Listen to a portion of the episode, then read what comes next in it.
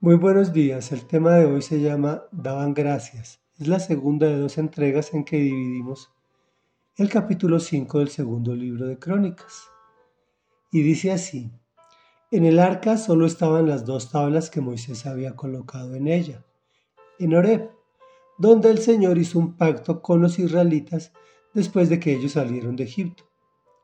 Los sacerdotes se retiraron del lugar santo todos los sacerdotes allí presentes, sin distinción de clases, se habían santificado.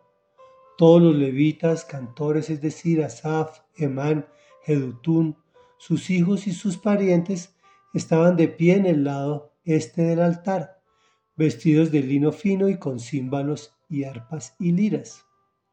Junto a ellos estaban 120 sacerdotes que tocaban la trompeta. Los trompetistas y los cantores alababan y daban gracias al Señor al son de trompetas, címbalos y otros instrumentos musicales. Y cuando tocaron y cantaron al unísono, el Señor es bueno, su gran amor perdura para siempre, una nube cubrió el templo del Señor. Por causa de la nube, los sacerdotes no pudieron celebrar el culto, pues la gloria del Señor había llenado el templo. Reflexión. Como lo hemos venido diciendo, el arca era una representación de la presencia de Dios y solo estaban las dos tablas de la ley. Los sacerdotes se habían santificado para poder ingresar. Esto es que hacían una serie de ritos como de bañarse, lavar la ropa, que era exclusivamente para el servicio al igual que los levitas y las personas que se presentaban.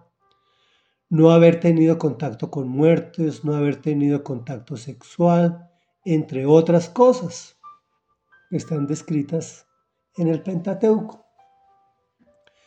La clave del cristiano es ser agradecido con Dios por todo, sí, por todo, lo que nos gusta y lo que definitivamente no nos gusta, como por ejemplo una enfermedad terminal, o la muerte de un ser querido.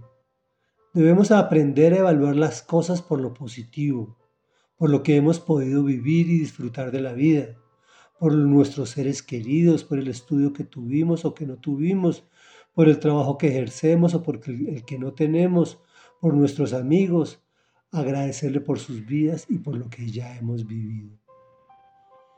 Todo el tiempo debemos agradecer a Dios.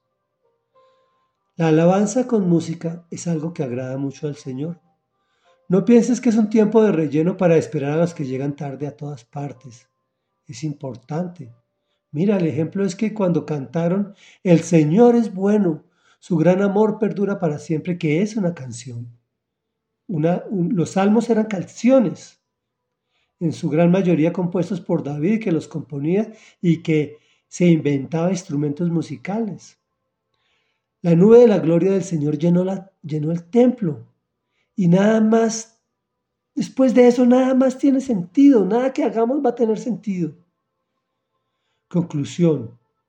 Como los sacerdotes, para no morir en la presencia del Señor debían santificarse para poder ejercer, nosotros también, ya no con rituales físicos, sino con principios espirituales, como esforzarnos en ser obedientes a sus mandatos, cuando pecamos pedirle perdón y enmendarnos, buscarlo mediante la lectura de la Biblia y la oración y sobre todo poner en práctica sus mandamientos, los cuales el Señor Jesús redujo a dos, amar a Dios sobre todas las cosas.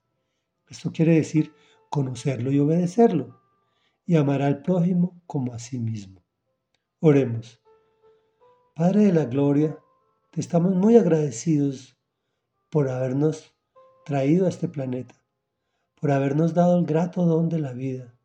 Te estamos agradecidos por nuestros padres, por nuestros hijos, por nuestros amigos, por nuestro entorno, por la naturaleza, por el aire que respiramos, por el agua que bebemos, por el alimento que tomamos, por todo, Señor. Incluso por aquellos malestares que tenemos y, y muy especialmente, obviamente, por la alegría de la vida cuando estamos con salud.